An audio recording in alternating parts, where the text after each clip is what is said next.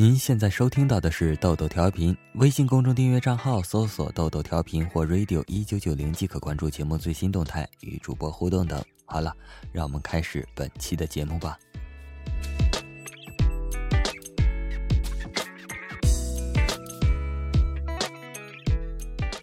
法庭里座无虚席，开庭审判的是一桩绑架案，犯罪嫌疑人是一个三十多岁的民工。绑架了一个六岁的男孩，让人欣慰的是，孩子安然无恙。虽然没有造成严重的后果，但他仍然要受到法律的制裁。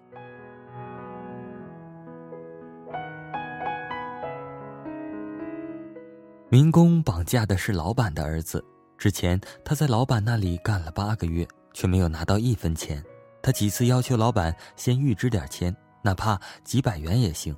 他是家里唯一的顶梁柱，他的母亲患有严重的心脏病，一天也离不开药。孩子上学也要钱，还有他的妹妹因为失恋患了精神病，他还要为妹妹治病。他不能看着妹妹天天披头散发满街乱跑。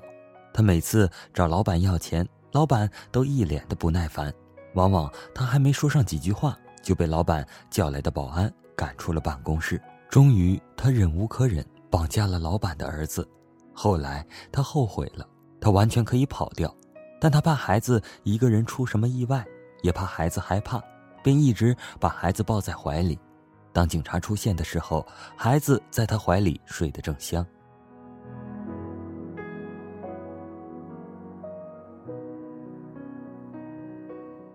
他被判了五年，旁听席上的人都为他惋惜，到底是不懂法。否则也就不会付出这样大的代价，他那个风雨飘摇的家该怎么办呢？就在法官要宣布退庭时，从旁边席上传来一个苍老的声音：“等等，我有话要说。”大家扭头望去，是一个年过花甲的老妇人。有人认识她，她是男孩的奶奶，也就是老板的妈妈。孩子被绑架之后，老人一病不起，那是他最爱的孙子。也是孙辈中唯一的男孩，众人的心里都有些紧张。或许老人还要提额外的条件，那个已经一无所有的民工还能承受得起吗？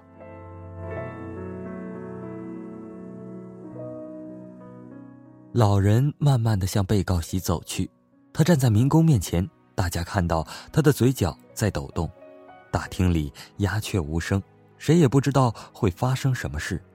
突然，老人弯下腰，向民工深深的鞠了三个躬。所有的人都愣住了，包括原告席的老板。他想，母亲大概老糊涂了吧。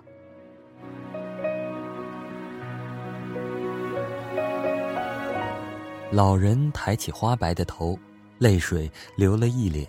良久，他缓缓的说：“孩子，这第一功是我代表我儿子向你赔罪。”是我教子无方，让他做出了对不起你的事，该受审判的不应该只有你，还有我的儿子，他才是罪魁祸首。这第二功是我向你的家人道歉，我的儿子不仅对不起你，也对不起你们的家人，作为母亲，我有愧呀。这第三功，我感谢你没有伤害我的孙子，没有给他心灵留下丝毫的阴影，你有一颗善良的心。孩子，你比我的儿子要强上一百倍。老人的一番话令在场的人都为之动容。这是一个深明大义的母亲，而那个民工失声痛哭，是感动也是悔恨。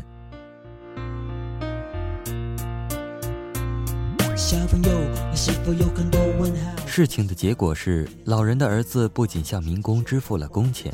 还把那个民工的母亲和妹妹接到城里来治病，故事以喜剧结局。我想是老人的宽容和大义救赎了儿子的灵魂。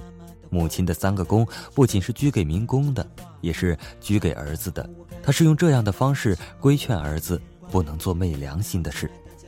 不管我们选择了怎样的人生道路，走得正是第一要义，不愧对良心，不违背道义，最起码不要做让。母亲伤心的事，不要让母亲为我们低下她花白的头。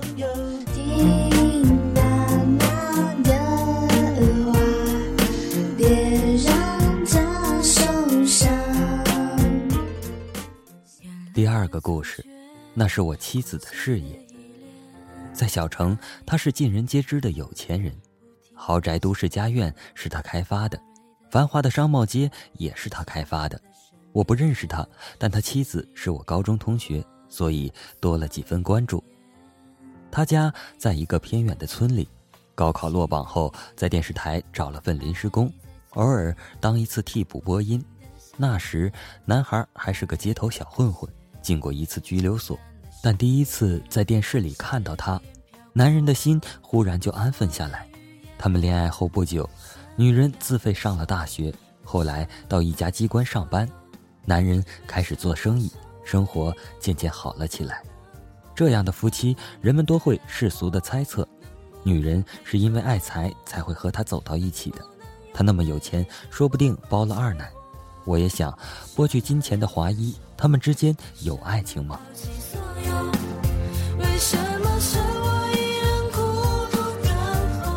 一次，我和电视台的朋友吃饭，问起他，问他们的爱是真的吗？朋友说，当初他和她一见钟情，不管刮风下雨，整天往电视台跑。一天下班，他还赖在门口不走，被保安推倒在地，在场的人哄堂大笑。唯独她过去把男人扶起来，问疼吗？这一扶一问，他的眼泪就流下来了。不久，女人辞去了电视台的工作，自费上大学，钱是男人借遍亲朋好友凑起来的。后来，男人开了饭店，一边供他上学，一边还债。之后，他又开了商场，承包工程，有了今天的家业。而女人始终没有放弃自己收入不高的工作。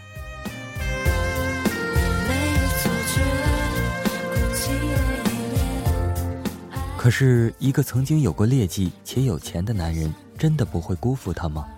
前不久，我和朋友聚会遇上他，朋友和他很熟，他主动过来和我们打招呼。当朋友介绍我是他妻子的老乡时，他兴奋地问：“你也是柳桥村的吗？”话里透着无比的亲切。我说：“我们是同学，不是一个村的。”他说：“那我也要敬你酒。”然后他就说开了：“柳桥村是个好地方啊。”柳河很美，我岳父那些地很肥沃，是全村最好的。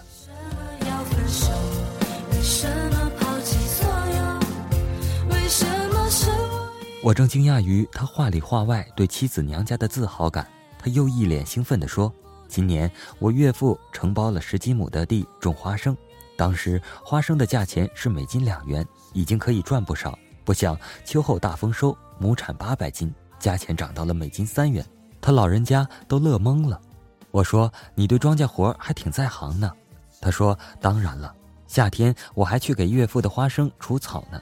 有人打趣，你开着宝马去地里除草。”他说：“嗯，从我和妻子定亲开始，我每年都去他家种地。我妻子除草没我快，我除完了一垄，他才除到一半。我从第二垄折转回来，才从地中间碰上他。”呵呵，听起来一个家财万贯的人做这些农活有点滑稽，但我从他的话语间品出了爱的滋味。一会儿有人羡慕地说：“人活到你这份上，就什么烦恼都没有了。”他说：“怎么会呢？我妻子的单位要搞精简，他是自费生，不是公务员的编制，可能会被辞掉。他心情不好，我一直为这事犯愁呢。”有人不解地问：“你会在乎他挣的那几个小钱？”他显得很震惊，直盯着对方的眼睛。这怎么能是钱的事呢？那可是我妻子的事业呀！那个人羞愧无言，而眼前这个男人的品质、言行，已经解答了我心中关于他和他妻子的感情所有的疑问。一个日进斗金的男人，居然为妻子将失去月薪千元的工作烦恼；一个衣着光鲜的事业有成者，居然坚持年年下乡为岳父的土地操劳。他心里装的全是爱。和尊重，她嫁给一个心里装满爱的人，怎么会不幸福呢？我也终于明白，对爱情来说，有钱和没钱都不是最重要的。无论什么人，无论什么时候，无论贫穷还是富有，爱情只能以爱情做参照。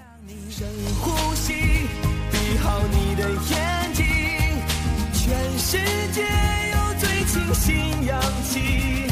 用最动听的声音，消除一切距离，好了，本期的豆豆调频就播送到这里了。节目的最后，一如既往的是听众朋友的定制。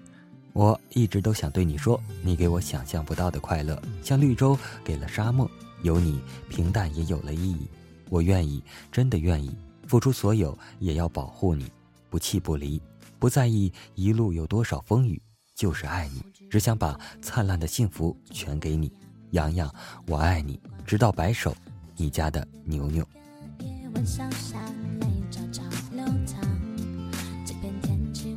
可真是肉麻死了。好了，我们下期再见，拜拜。一首不分手的恋爱送给你们。